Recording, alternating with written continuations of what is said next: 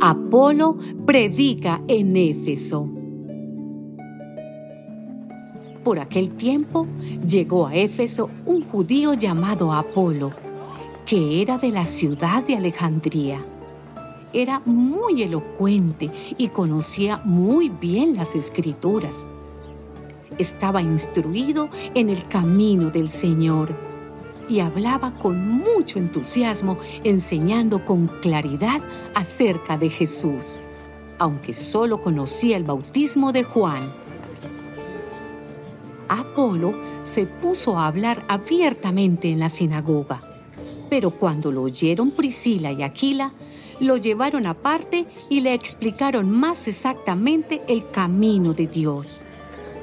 Cuando Apolo quiso pasar a la región de Acaya, los hermanos le dieron su apoyo y escribieron una carta a los creyentes de allá para que lo recibieran bien.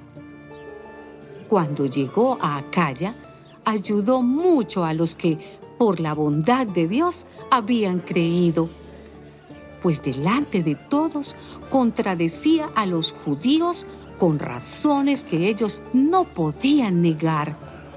Y basándose en las escrituras, demostraba que Jesús era el Mesías.